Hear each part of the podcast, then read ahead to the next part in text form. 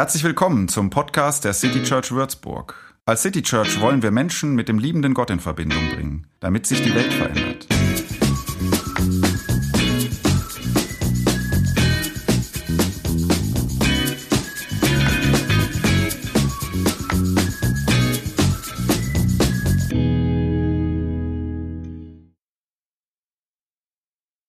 Ja, ähm, es ist ganz mich jetzt äh, auf der Leinwand zu sehen oder auch nicht. Ähm, und nicht vor Ort zu sein. Äh, aber es ist schön, dass äh, Menschen heute Morgen da sind, die das möglich gemacht haben, äh, dass ich in meiner Bude sitze. Mir geht soweit ganz gut.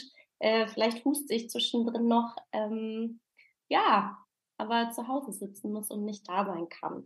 Ich freue mich trotzdem, dass das so geht und ähm, starte damit, dass bevor ich Corona hatte, äh, ich noch mit Menschen zusammensitzen konnte. Und das habe ich gemacht und das war beim letzten Mal ein bisschen spannend. Wir haben uns zu einem Spieleabend getroffen und ähm, um 19 Uhr ging es los und wir haben ziemlich bald gemerkt, dass der Abend, was Essen und Trinken angeht, ein bisschen besonders ist. Weil der eine trinkt zurzeit keinen Alkohol, isst aber alles. Die nächste hingegen ähm, isst gerade keinen Zucker.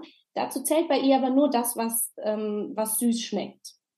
Die anderen fasten Zucker aber tatsächlich gänzlich. Ähm, die andere ist zeitlich eingeschränkt, weil sie isst und trinkt zwar alles, aber nur bis 20 Uhr. Ähm, ähnlich amüsant war eine Gruppenkonstellation, wo wir versucht haben, ein Krimi-Dinner zu planen und äh, drei Gänge unter ähnlichen Herausforderungen. Das steht noch aus. Ähm, mal schauen. Also Kreativität ist gefragt und standhaft bleiben innerhalb einer Gruppe, wo nicht alle dasselbe fasten. Und das ist vielleicht vor allem für die herausfordernd, ähm, wo einem das eigene, für was man sich beim Fasten entschieden hat, nicht so leicht fällt. Ich weiß nicht, ob du fastest, aber es scheint mittlerweile ziemlich weit verbreitet und vielleicht sogar sowas wie ein Trend zu sein. Machen viele. Man fällt nicht aus der Reihe, wenn man vom eigenen Fasten erzählt. Mich hat auf meiner Arbeit in der Klinik letztens ähm, eine ähm, jüngere Jugendliche gefragt, Herr Lisa, fastest du eigentlich? Weil sie überlegt hat, selber zu fasten und ähm, wenn ja, was sie denn dann fasten könnte. Ähm, und dieses, was man denn fasten könnte, da fallen einem, mir zumindest schnell so Dinge ein, wie eben Zucker oder Süßigkeiten, hm, Alkohol, soziale Medien, vielleicht ähm, Serien schauen oder Essgewohnheiten ändern, also vielleicht Fleischfasten, vegan ähm, sich ernähren. Es gibt da irgendwie keine allgemein gültigen Vorgaben, sondern jede und jeder kann fasten, was er oder was sie mag. Eigene Beweggründe frei wählen, auch die Art und Weise. Ich erzähle euch vom Fasten, darum geht's heute, weil wir sind ja gerade immer noch in der Themenreihe der Bergpredigt unterwegs. Und in einem Abschnitt, der heute dran ist, da ähm, sagt Jesus selber was zum Fasten. Der sagt auch nichts zum Inhalt, also nichts dazu, was Menschen fasten sollten. Er sagt mehr was zum Wie. Und da kommen wir auch gleich noch zu. Ähm, aber ich würde äh, mit euch kurz vorher einmal ein bisschen schauen, wo in der Bibel eigentlich Fasten vorkommt. Du kannst ja mal kurz nachdenken, was dir so einfällt, wenn du an Bibeln, Geschichten, Begegnungen und Fasten denkst. Keine Sorge, mir ist auch nicht so viel eingefallen. Ähm, habe mich damit auch noch nicht so viel befasst, obwohl ich sogar öfter schon gefastet habe. Kann man dann äh, drüber sprechen, was das eigentlich heißt. Und ihr könnt ja mal überlegen, welche Beweggründe Menschen damals zum Fasten bewegt haben, ähm, wie das bei euch ist oder bei Menschen, die ihr kennt. Wenn man ins Alte Testament schaut, dann hat ziemlich direkt am Anfang schon jemand gefastet, nämlich ein großer Glaubensvater der Mose. Der war auf dem Berg Sinai und laut 2. Mose 34 hat er dort oben 40 Tage und 40 Nächte weder Brot gegessen noch Wasser getrunken. Und das war eine sehr besondere Zeit, weil er dort oben ähm, die zehn Gebote von Gott bekommen hat. Kurzer Link zum Neuen Testament, da wird auch ähm, an einer Stelle erzählt, dass auch Jesus, als der in der Wüste war, auch 40 Tage und Nächte gefastet hat.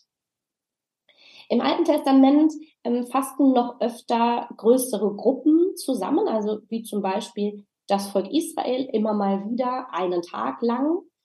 Ähm, oft haben sie das gemacht in sehr schwierigen und bedrängten Situationen, wo Fasten sowas war wie eine Art Entschuldigung oder auch ein Hilferuf. Da kann man zum Beispiel in Esra lesen, und ich rief dort am Fluss ein Fasten aus, damit wir uns vor unserem Gott demütigten, um von ihm den rechten Weg zu erbitten für uns und unsere Kinder und all unser Habe. So fasteten wir und Gott erhörte uns. Es haben nicht nur Gruppen gefastet, sondern auch Einzelne, zum Beispiel der Prophet Nehemia. Als ich aber diese Worte hörte, setzte ich mich nieder und weinte und trug Leid tagelang und fastete und betete vor dem Gott des Himmels. Oft war so ein Fasten im Alten Testament auch mit ähm, Äußerlichkeiten verbunden. Ja, also da haben sich Leute zum Fasten ein Sacktuch umgelegt. Das ist so ein rauer Stoff, den man direkt auf die Haut anzieht und der sinnbildlich für Trauer und Reue angelegt wurde. Also da wurde dem Inneren durch was Äußerliches Ausdruck verliehen. Es gibt auch mahnende Worte zum Thema Fasten von Jesaja. Ähm, da beschwert sich das Volk Israel nämlich, dass Gott nicht hilft, obwohl sie doch unter anderem gefastet hätten. Und Jesaja erklärt dann, hey, sich einfach nur selbst erniedrigen und ähm, Essen und Trinken weglassen, um Gottes Automatismus Hilfe abzurufen, das sei kein Fasten, was Gott gefällt. Also wenn man so ein bisschen da durchgeht, dann ähm, scheint nach diesen Stellen das Alte Testament ähm, zu sagen, dass Fasten eine Möglichkeit ist, mit Gott zu kommunizieren, ähm, etwas aus dem Inneren Ausdruck zu verleihen, etwas von Gott zu erbitten, alleine oder mit vielen zusammen, aber auch nicht heuchlerisch als so ein Automatismus missbraucht. Wenn wir switchen zum Neuen Testament, ähm, da kommt es auch vor, zum Beispiel bei der Prophetin Hannah. Seit 84 Jahren war sie Witwe. Sie verließ den Tempel nicht mehr und diente Gott Tag und Nacht mit Fasten und Beten. Also da kommt es auch vor, bei Jesu Jüngern tatsächlich ein bisschen weniger. Die haben das eher selten gemacht. Ähm, aber bei den Pharisäern, da kommt das ziemlich oft vor, als so ein Ausdruck von einer besonderen Frömmigkeit. Ähm, Jesus selbst erzählt ein Gleichnis von einem Zöllner und einem Pharisäer. Und dieser fromme Pharisäer, der spricht so richtig, richtig selbstgefällige Worte. Oh Gott, ich danke dir, dass ich nicht bin wie die übrigen der Menschen. Ich faste zweimal in der Woche. Ich verzehnte alles, was ich erwerbe. Also bei dem scheint das Fasten und auch im Neuen Testament bei den Pharisäern so eine Art religiöse Übung zu sein, ein vorzeigbares Verhalten von Menschen, die ein ach so gottgefälliges Leben führen. Ihr merkt schon, da ist ein bisschen Kritik mit am Start. Ähm, und dann gibt es da im Neuen Testament noch unsere Verse aus der Bergpredigt, ähm, da sagt Jesus, ich lese das nach der neuen Genfer Übersetzung in Matthäus 6 ab Vers 16. Wenn ihr fastet, setzt keine Leidensmiene auf wie die Heuchler. Sie vernachlässigen ihr Aussehen, damit die Leute ihnen ansehen, dass sie fasten. Ich sage euch, sie haben ihr Lohn damit schon erhalten. Wenn du fastest, pflege dein Haar, wasche dir das Gesicht wie sonst auch damit die Leute dir nicht ansehen, dass du fastest. Nur dein Vater, der auch im Verborgenen gegenwärtig ist, soll es wissen. Dann wird dein Vater, der ins Verborgene sieht, dich belohnen. So, ähm, also Jesus gibt hier keine Ideen, ähm, was wir denn mal fasten könnten. Der sagt jetzt auch nicht, mach das mal, sondern für den Fall, dass du fastest, sagt er, jetzt mal ganz platt in meinen Worten, lass dich mal äußerlich nicht so extrem gehen, weil du damit Aufmerksamkeit für deinen leidvollen Verzicht bekommst. Nee, nee. Pfleg dein Äußeres wie sonst auch, damit dir eben niemand ansieht, dass du gerade leidest, weil Zucker eigentlich dein Leben ist. Mach dir keine Sorgen. Gott kann hinter die Fassade schauen und wird dich belohnen. Also ihr merkt, da ist irgendwie so ein bisschen so ein Schmunzeln dabei, vielleicht auch so ein bisschen eine Irritation. Also sahen die Leute beim Fasten so verlottert aus? Ähm, und wenn ja, lag es tatsächlich daran, dass es Absicht war, damit es alle mitbekommen? Oder wenn wir ans Alte Testament denken, wenn Leute viel dann gefastet haben, wenn sie Leid erfahren haben, dann sieht das aber einem manchmal auch an. Ähm, und das Fasten eben auch, weil es ja auch einen Ausdruck hatte. Ich glaube aber, Jesus meint ähm, sowas nicht, sondern der meint eher diese Art des Fastens, wo man sich selber dafür extra hervorhebt, es zum Thema macht, um sich selbst groß zu machen, um Bewunderung und Bestätigung zu bekommen. Ich glaube auch nicht, dass Jesus meint, wir dürften jetzt nicht ähm, einander davon erzählen, ja, ähm, so. Aber so wie der Pharisäer sich selbst dafür feiert, dass der zweimal in der Woche fastet, so ist es eben nicht gedacht, nicht als eine fromme Leistung. Diese Worte können uns jetzt zu der Frage bringen, warum wir fasten. Falls Fasten jetzt eigentlich gar nicht so dein Thema ist, dann kannst du das auch auf andere Arten Glauben zu überleben, äh, Glauben zu leben übertragen. Direkt vor unserem Text steht Ähnliches übers Geldspenden und Beten. Das alles könnte immer dann schräg werden, wenn man damit angibt, zeigen will, dass man besonders gläubig ist. Eigentlich ist es vielleicht ja auch eine unpassende Ausrichtung, weil gerade wenn wir unseren Glauben auf verschiedene Arten und Weisen leben wollen, geht es ja in erster Linie um unsere Gottesbeziehung. Da dürfte weniger wichtig sein, was andere über dich denken, sondern es geht darum, ob du durchs Fasten mit Gott in Kontakt bist. Authentisch, ehrlich.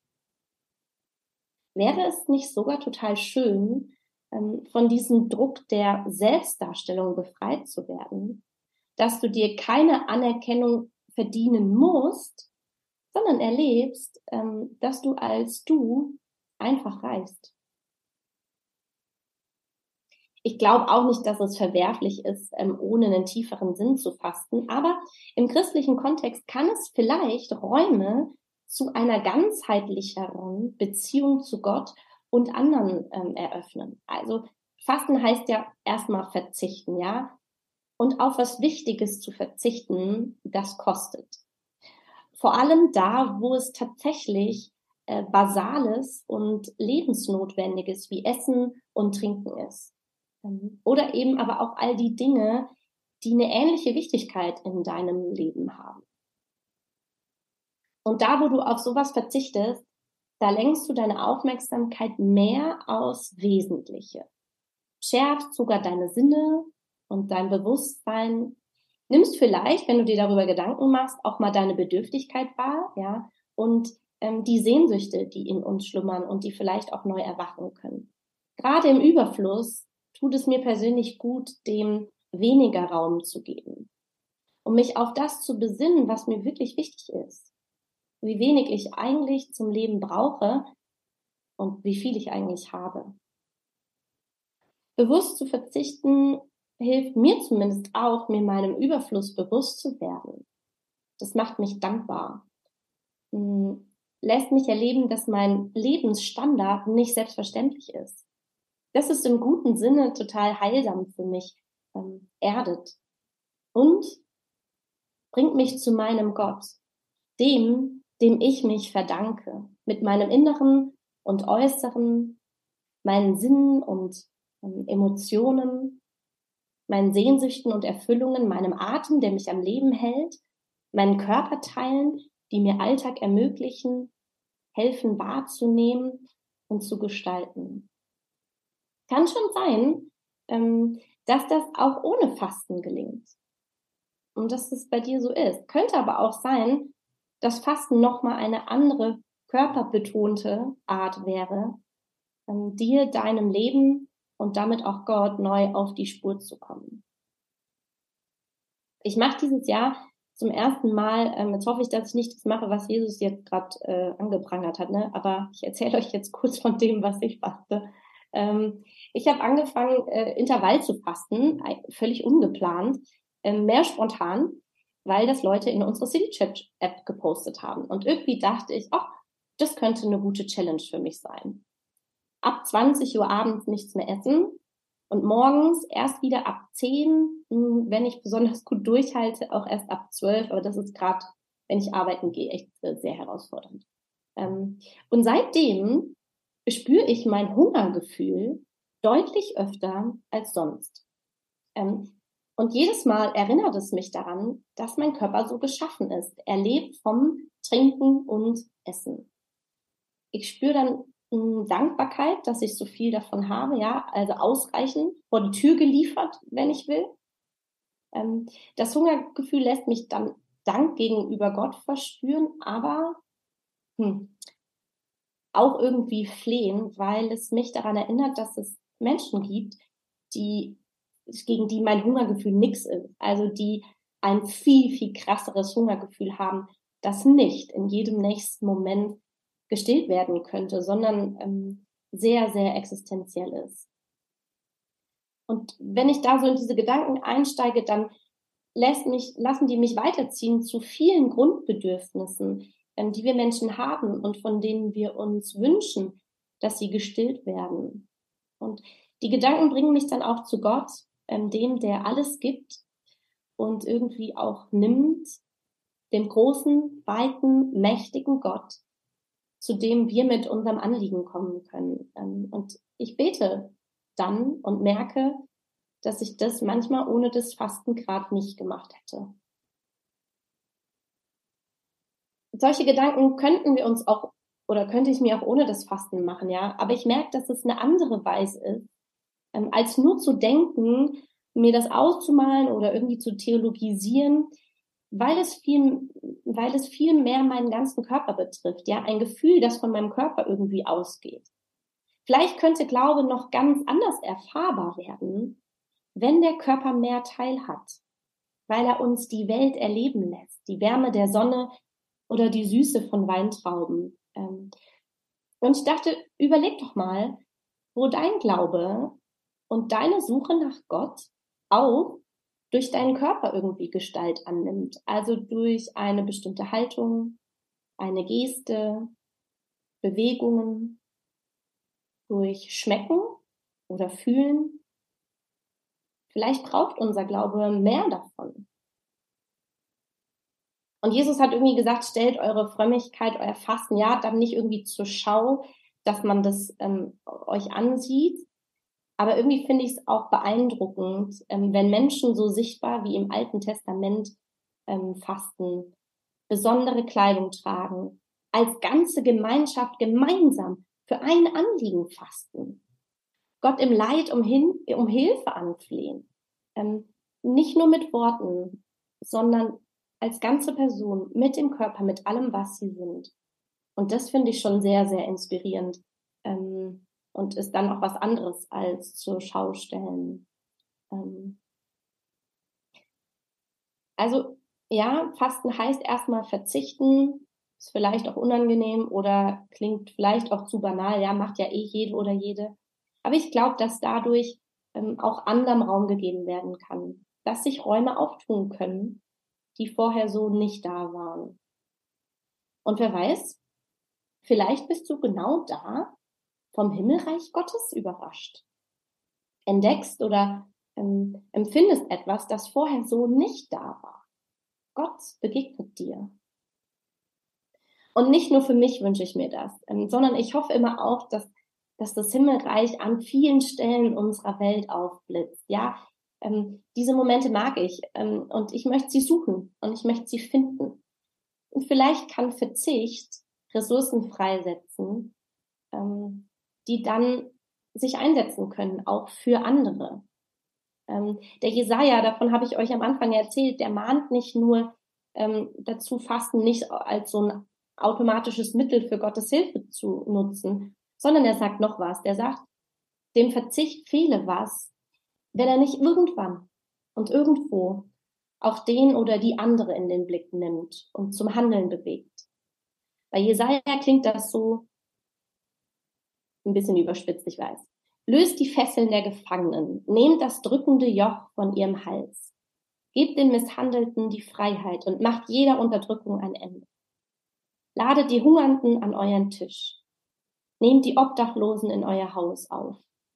Gebt denen, die in Lumpen herumlaufen, etwas zum Anziehen und helft allen in eurem Volk, die Hilfe brauchen.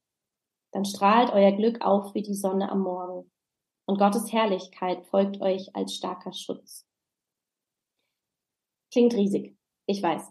Ähm, ist in, in vielen Momenten unseres Lebens vielleicht auch tatsächlich eine, ähm, eine, eine Nummer zu groß. Aber ich mag den Gedanken, dass Gott unser Denken, Fühlen und Handeln durch Verzicht auch auf andere lenken kann. Weil das Himmelreich, das ist nicht für mich und dich alleine da. Nein, das hat einen allumfassenden Anspruch und verspricht allen Menschen ähm, mindestens in, in Ewigkeit paradiesische Momente. Ähm, es ist noch nicht dauerhaft da, dieses Himmelreich. Und ähm, solange wie es das nicht ist, gehört Verzicht auch genauso zum Leben dazu wie Fülle. Und da, wo du verzichtest, da erscheint es auch noch so unbedeutend, da, da bist du nicht übersehen, sondern von Gott angesehen. Und vielleicht kann dich das motivieren, dir mal ähm, Gedanken darüber zu machen, ob du fasten möchtest. Das muss gar nicht jetzt in dieser Fastenzeit explizit sein. Ähm, das kann auch nur mal ein Tag sein, um darin vielleicht dem Himmelreich in deinem Leben zu begegnen. Amen.